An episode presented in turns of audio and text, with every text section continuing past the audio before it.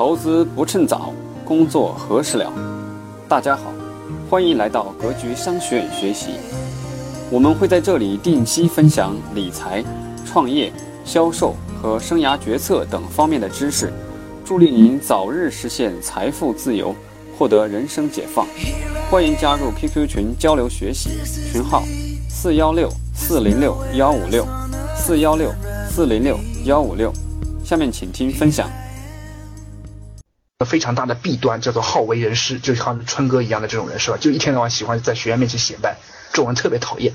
但我自己比较享受这种感觉，哎，我觉得这种创业我还是比较喜欢的。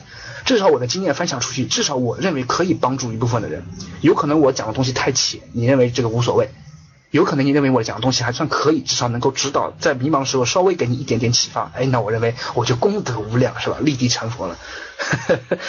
好。所以这是我讲的我的一个创业心态，讲的刚刚都是实话啊，这些都是讲的实话是吧？所以我说我的实战派嘛。但你看我一旦回头回去讲理论，你会发现我的话有点不一样啊。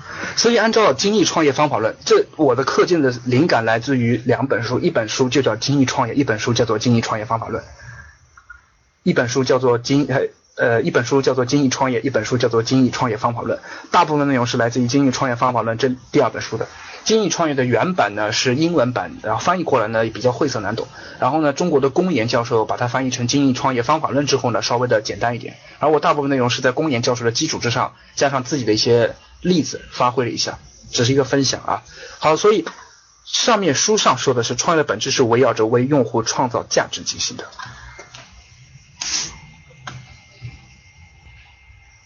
源自日本的丰田，嗯，这跟丰田有什么关系？不知道，不是你们不要刷屏啊！建议格局建个创业交流群，我建我加一个，我们格局建个群，你加进来干嘛呢？然后呢，等着这个群死掉？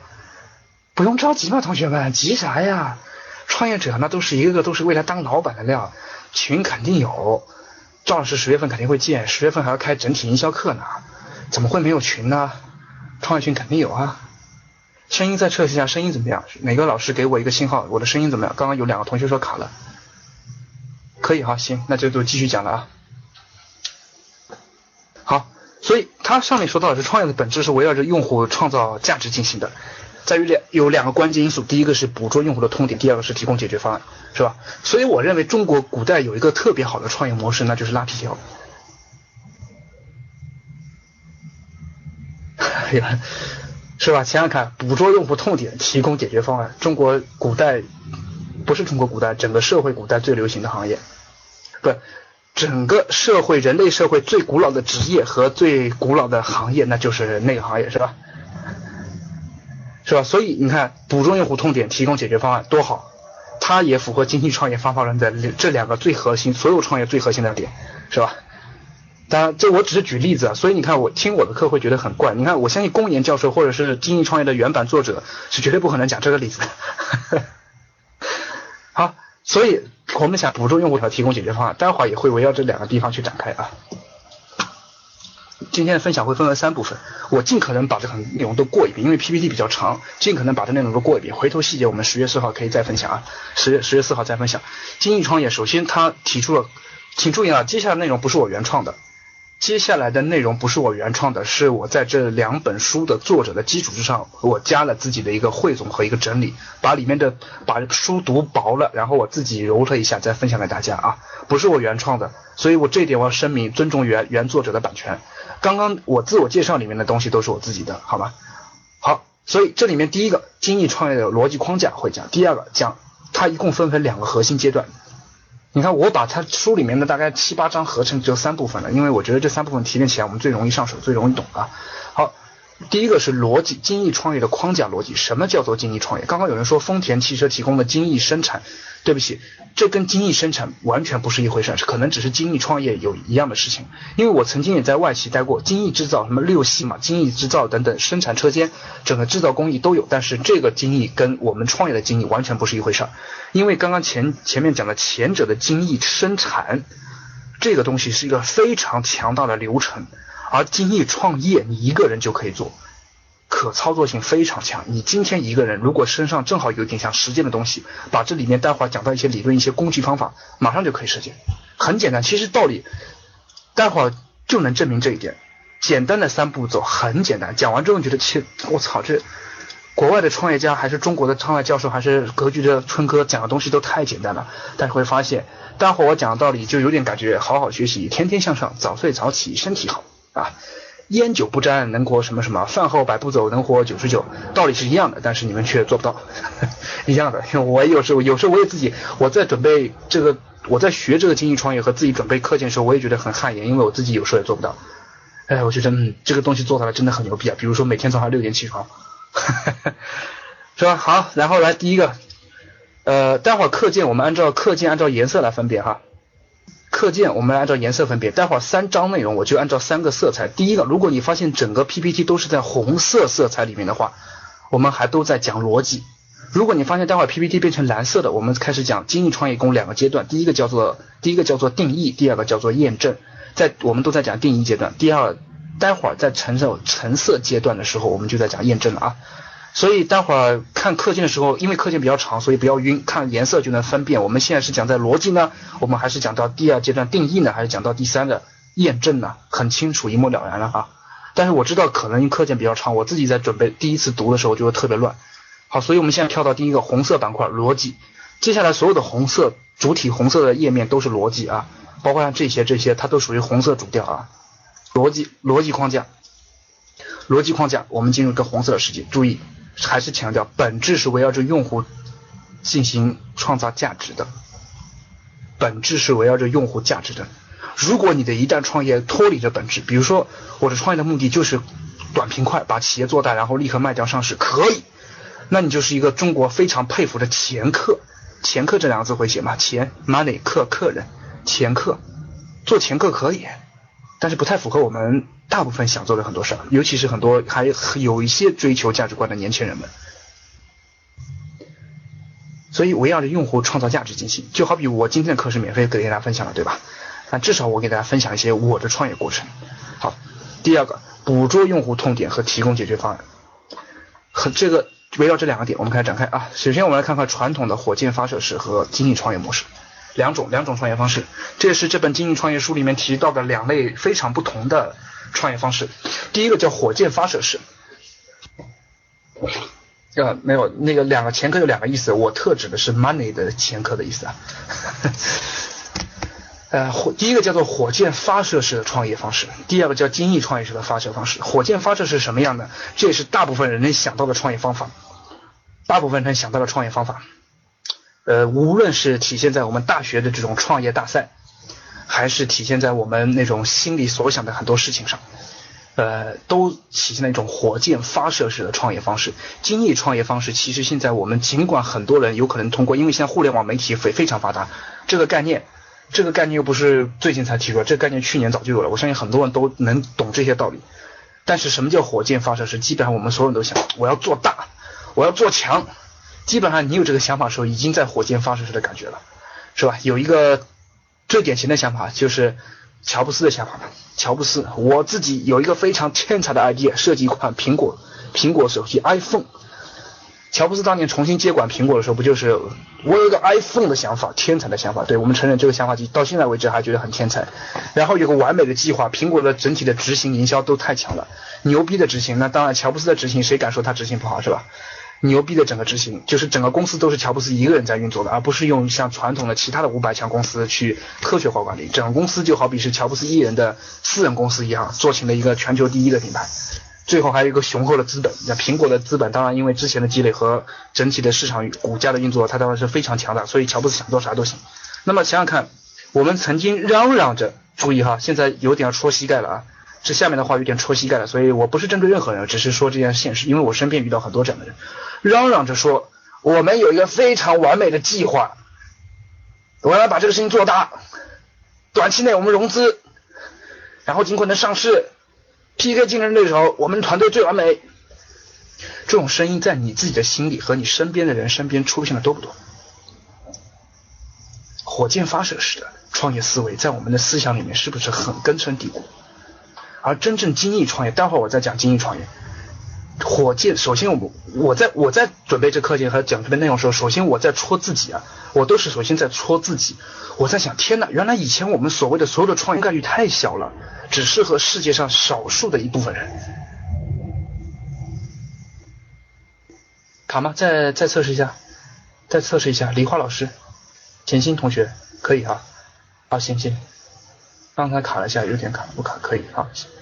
呃，网络有时候网络嘛也不可抗力啊。好了，行了，可以了，可以，可以，可以了，谢谢，谢谢，谢谢。好，回过来啊。原来我们很多人其实固有思维已经有了火箭发射式的想法，一旦有这种想法，其实已经造成了有一种我认为非常不好的一种一种毛病，这种毛病叫做眼高手低，这种毛病叫做眼高手低。我承认我当时在无论从学校时候还是出来时候，当年我在做一瓶一罐的时候。都会有这种想法，我们就要做中国除了那种团购网站之外的，我们要做试用品网站的中国第一。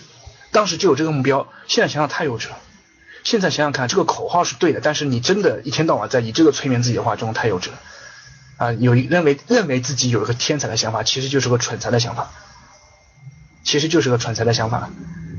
即便执行力再强也没用，因为你的想法是很蠢材的，是吧？好，那么接下来对比什么是精益创业。什么是精益创业？精益创业，什么都是 X，什么都是 X 元素，X 元素是最恐怖的。X 元素无论是当年我在做 B to B 销售，还是现在在跟着格局一起在创业路上，是最害怕的。X 元素有可能它是给你加分，有可能它是给你减分的，一切都是 X 元素。你只能在，你只能其实有点在摸着石头过河，但是你又不能。等着泥石流过来，你得小步快一点摸着石头过河，一不小心摔倒了，只要没把鼻子摔破，爬起来继续走。如果鼻子摔破了，你也得忍着血赶紧过河。在我看来，整个精益创业有这么一种感觉在，有这么一种感觉在，什么东西都无所谓。今天有一个订单，我赶紧先做着，做着做着我再说，没钱了我再想办法。现在有钱了我先挣着，然后呢？尽可能，我雷军说的“天下武功，唯快不破”。古龙说“天下武功，无坚不摧，唯快不破”。这句话被雷军提炼一下，就最后四个字“唯快不破”，一定得快调快调，快调快调。啊，这个理念很简单。那也有同学，很多人说这个我都已经接触过了，但是这个很难吧？小步快跑，快速迭代，这个事情很难吧？我不能说我们格局做的很成功。我这个事情，每当我在反思自己时候，我就觉得自己太他妈傻了。自己连小步快跑、快速迭代根本就没做到，还在这边哔哩吧啦讲课了是吧？放一群屁话在这边讲课，讲小步快跑、快速迭代，实在是太讽刺了，真的。所以我说经济创业是特别牛逼的地方，是因为它道理很简单，但是却很难。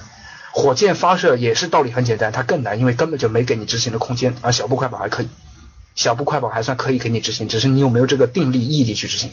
火箭发射基本上就是死，火箭发射基本上就是死啊。曾经格局里面有出去一部分人，他们自己创业的时候，我也听到过说我要把这个事情做大做强。但是当时我就想，不错，有这个想法，但实际上我已经隐约有一些感觉，就觉得口号想把自己做大做强，不如把眼下的事情先做做好。而一般牛人有马云就是喊着自己是做大做强，结果他真做大做强。但是说实话，我认为我包括我自己和我身边的一帮朋友，我不敢说格局的学员。因为你们我没见过面，说不定你们当中就有未来的马云，就有未来的全球钻石领袖啊，安利的全球钻石领袖，未来的马云，未来乔布斯都有可能。但是我身边那帮跟我同龄差不多的人，一天到晚嚷嚷着要创业要赚钱的人，基本上他一种很浮躁的眼光在说，很浮躁的眼光在说啊，我一定要做强，你看我这个想法，你看欠你这个事情。我觉得哦，是好吧，那我就呵呵脚，我真的就对他们呵呵了，是吧？也就是那就呵呵。所以同学们，第一点，先拍，先戳一下自己膝盖。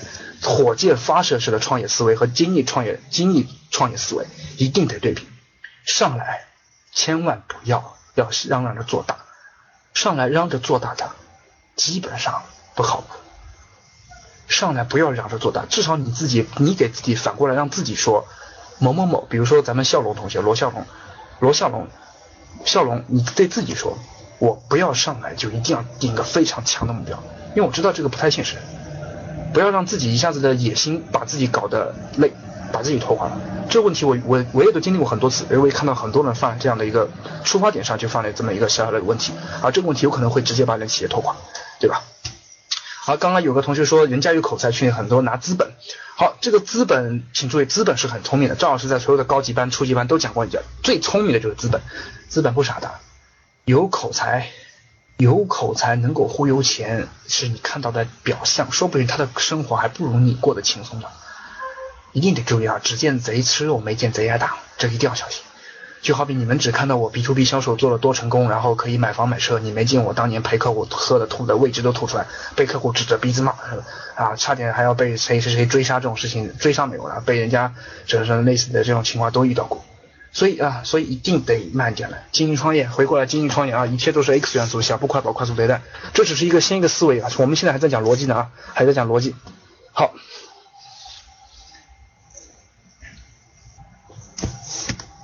火箭发射式创业，来想想看啊，这里面有一个起点，呃，我用个黑色的好了，我用黑色的画。火箭发射式创业不就是我们心中自认为自己有个很完美的起点，然后个目标，接下来我有一个完美的执行方案，是吧？这里面用户需求已知，解决方案也计划都已知。哎，发现没有？这就是我们平时的什么商业计划书，创业都会写一份商业计划书。无论是写给自己，还是写给合伙人，还是去未来融资的，都要写商业计划书。每一种商业计划书写的都风格，因为出发点不一样，目的不一样，风格就会不一样。那更多的是可能这种商业计划书是用来干嘛的？我看过很多大学创业的商业计划书，比如说呃国庆过了之后，我要去那个音符。音符英语帮他们做一场创业培训，这里面我也可能会看到音符很多同学的创业计划书，我能想象会是写成什么样的。用户需求以及，解决方案以及我们整个执行以及，真的。但是这两个最难的就是你的执行计划和用户方案各方面有可能它都是完全不对的，这是一个非常致命的火箭发射是最大的一个缺点是有可能完全不对的，有可能是完全不对的啊，有可能是对的，比如说乔布斯想的就是对的。有可能也是，比如说我黄生走了狗屎运，我突然间想到一个用户的需求，哎，真他妈后来资本市场验证的市场需求巨大，但是至少我认为我黄春现在想的他是不对的。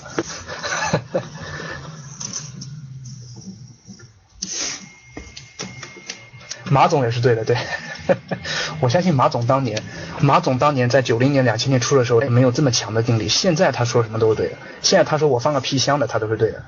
这这这里面有一种成王败寇的思想在啊，但是至少当年，当年是这样，当年他尽管对外表现的非常的气定神闲，但实际上我相信他心里绝对不可能就有这么一种火箭发射式啊。好，所以火箭发射是这样，那我们来再来看看这里面传统的，这里面都在讲那什么，这里面又举个例子啊，就举个例子，其实都是在重复这么一个意思啊，都是这么一个意思啊，传统的是闭门造车的模式。产品有个概念，然后我们研发，研发了之后内部测试，然后投放一个整个市场，这是我们所有的模式。所以每次我在我在看这个时候，我就自己自己也在戳自己的膝盖。无论是我当年的 B to B，还是现在的格局，它我们或多或少身上还在有闭门造车的影子，没办法做到像硅谷创业那么牛逼的，或者像小米手机那么牛逼的完全开放式的众筹式的产品模式。这我说的很客观很实在，闭门造车在我们的骨子里面讲的太多了。我没办法，就好比我跟赵老师排课，尽管比如说我们有很多的天使学员，我们有很多的班主任，然后还有很多的社群的粉丝，我们都会参与进来，我们都会参与进来设计课程，但无外乎最后这课程最核心的拍板者有可能还是赵老师跟黄日春，这样就势必还是做到了有一点，我们还是有传统设计产品的一个影子在，所以。所以你看，第一点我在反思自己，第二点在想，嗯，至少比以前好。以前排课是赵老师说怎么排就怎么排，后来说春哥说怎么进就怎么进，然后是班主任，比如说我们梨花老师、乔欣老师，我们改一下怎么排就怎么排。现在至少变成了有一些其他的粉丝看看，觉得这个课怎么样，价格怎么样，什么时候十月份排，十一月份排，稍微有一点点不同元素进里面，我至少这也是一种进步，但是离我心中所想的还是有一点距离的。所以这个这一页 PPT 给我们概念观念是什么？闭门造车。这页 PPT 上讲的是两个传统制造业的两个，无论是传统什么业都一样，共通闭门造车。你们想想看，我们所有的创业的点子是不是闭门造车造出来的？这个教室里面，无论是想创业的还是已经创业的，我不敢说绝对，百分之九十人很有可能是你自己闭门造车造出来的创业的需求或者是产品，对吧？其实我当年几个创业的模式，这个出发点都是闭门造车造出来的。我刚刚讲了那么多，全都是闭门造车造出来的创业观。我没有一个是因为市场需求够大了，的确被逼着创业创出来的，都是在闭门造车造出来的，没有经过任何商量，认为自己觉得牛逼做了这个东西，就好比那个人人网一样的，认为人人网牛逼，有时候刚需，我们就去做了这一个交友网站。说不定人人网说你我有人人网的，要你他妈干嘛呀？我把你黄春挖过来做我的城市经理，足足有余。你把你黄春网站自己关掉。也行啊，是吧？所以哈，所以闭门造车，这页 PPT 四个字，闭门造车，那就是一个死啊。好，然后来看看啊，然后来看看这页，这页我很喜欢，这页绝绝对不是我原创的，我能够创出这样的这样的这个曲线图来的话，我就牛逼了哈，我就不在格局讲课了，我就在中欧商学院讲课了。这页是直接的确那个 copy 过来的啊，当然借鉴过来，但是我要说明出处，也是对原作者的尊重，知识产权尊重嘛。但是人家说，首先第一个是 copy，第二是能够 copy 完之后自己再能原述的说出去。也是一个升级，接下来在它的理论基础之上再融合自己的理论，能够创新出理论就更牛逼了哈。至少我现在做到第一和第二个之间 copy 过来，再把它呃复读一遍，复述一遍。好，整个创业阶段我们一般都会有四个阶段，四个阶段一二三四，到第四个阶段整个现金流和商业模式都比较完整了啊。这条虚线指的是零零上和零下的现金流，这条黑色的才指你整个现金流整个现金流的实际情况。整个现金流的实际情况到这一点，我们叫做甜点，这个是硅谷的叫法，sweet point，甜点。只有到这一点的时候，你才开始盈利，而前面这个过几乎你都是自己垫垫钱或者亏本的。而前面这两个过程都是在摸索探索期。一般投资什么时候进？像刚刚有个同学说，我们要做好了才融资，说的很好。融资什么时候进？融资一般有可能在这个时候才会大规模进来，前面可能会有一小的天使投资，但是很小很小。真正你想把企业做大、做起来、做上市，基本上这个你得撑到这个时候。而马云说的好，这他妈的就是后天的早上啊！马云说的太棒了，这他妈的这个点过了这个点才叫做活到后天的早早上，明白了吗？大部分人最后死在第二天的晚上，就这个时候现金流最低的时候。所以啊。啊，PPT 不用担心了，一定会分享给你们的。而且我的 PPT 其实也没有什么好的含金量。我说的内容，因为我的 PPT 你们在《经济创业》这些书里面都能找到的，内容都很内容。其实你看这些内容明显不像是单排的内容，那些内容都像非常高大上的商科的内容，对吧？所以不用着急，千万不用着急啊。好，所以精益创业我们集中在这两个阶段。未来过了之后，怎么融资，怎么上，怎么上市，那是商学的事情，那是正儿八经商学的事情。我们格局商学院。赵老师也会在后面甜点之后给你们教你们什么是股权分配什么是之类的，但是前面可能只有精益创业能够帮我们一点，那就是各种各样的调整呗，各种各样的土匪呗，各种各样的流氓呗，这是用我的话这么说哈，用我的话这么说。这部分过程当中啊，你说如果就提这两个字的话，那就是一定是坚持。就提两个字的话，就是一定是坚持。如果用精益创业的方法，待会儿会讲有两步，第一个是假设，第二个第一个是定义，第二个是验验证。这里面有很多的工具和思路可以参考，可以给你们一些启发。因为今天讲的是方法论，今天不是讲的创业的项目，今天讲的是方法论。所以在这个精益创业阶段当中，我认为最关键两个字就是坚持。如果翻译到刚刚的精益创业的话来说，那就是什么？还记得吗？八个字，八个字：小步快跑，快速迭代，所有元素都是 X。认清这个现实，承认这个现实之后，小小步快跑，快速迭代。就好比说我我给大家透个底啊，我给大家透个底。格局，你们知道格局最核心的产品是什么吗？我们来互动一下。既然大家都是格局的粉丝，至少是听过格局的。格局最核心的产品粉产品的名字叫什么？我知道是课，我知道是 哎生涯。格局最核心的课程其实生涯，不是投资。投资什么时候上的？你们知道吗？生涯什么时候上的？一比这个历史就知道了。生涯从二零零六年就有这个影子了，一直上到现在。而投资是什么时候上的？二零一四年的下半年才开始的。所以格局最核心的产品是生涯突破面授班，但是符合精益创业的理论是，符合精益创业理论，你知道是什么？有可能格局要不做生涯了，小步快跑，快迭代。其实格局也在革自己的命，有可能哈。当然，我们十月份还是会开生涯决策班的，十月、十二月可能还会有啊。未来明年有没有就不知道了。明年有没有我就不知道了，哈哈。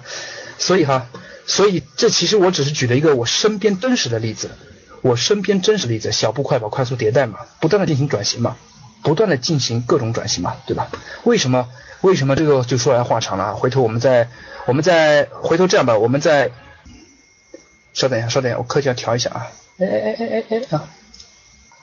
回头我们在第十月份的第三十六、三十七期的生涯决策的时候，我们再跟你分享为什么我们这有可能第三十七期是我们最后一次的最后一次的生涯决策班，有这可能性哈，有这可能性。为什么呢？到时候我们再分析，从创业的角度，先从产品角度再分析，然后再从创业角度再分析啊。好，这就是也是符合小速小步快跑、快速迭代的这么一个过程。至少啊，咱们格局只要在格局待过半年的同学，只要待过半年，就能感受到格局的产品已经不一样了，是吧？只要待过半年，你们半年那时候生涯也有，新媒体也有，投资班也有，但是现在已经不一样了。现在的至少投资班已经完全不一样了，十月份出现的创业班会更不一样，十一月份重新会营销营，至少感觉到啊，又又有点不一样了。其实，尽管我我也承认，就是说我不能说我们这种创业公司做的特别棒，但实际上一些细节还是符合经济创业的逻辑的。这也是我在那个时候不断的进行反思、自我比对、自我批评、自我反思嘛。然后好的地方呢，我我欣喜的发现我们其实正在做好的地方，但是不够欣喜、比较失望的地方，有时候我就认为自己们自己做的还不够嘛，是吧？比如说小快速迭代、小步快跑。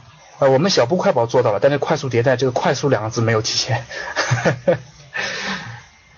是吧？这些像比如说这种事情，我都在不断的反思。所以首先第一点啊，学春哥学什么呢？不要学我口才，口才很容易的啊。你们其实我觉得是反而学一种不断的反思自己的一种思维，不断的重新审视自己。这也是为什么我还是坚持写日记的。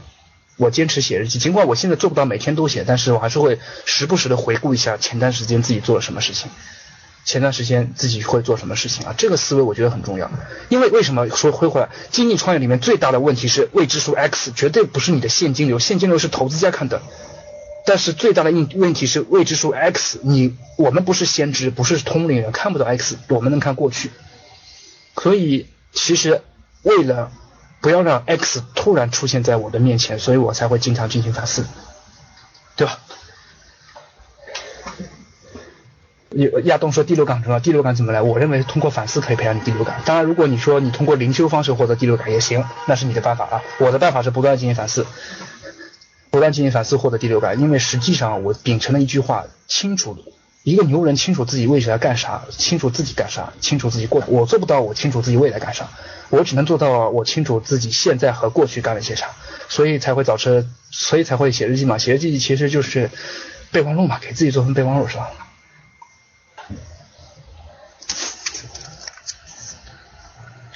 我是基督，确实会灵修啊，是吧？那我也是有神论者，在这方面其实我也有话讲。呃，未来我会，我我的我一个理想，我跟赵老师说，我以后要开个格局神学院，格局神学院。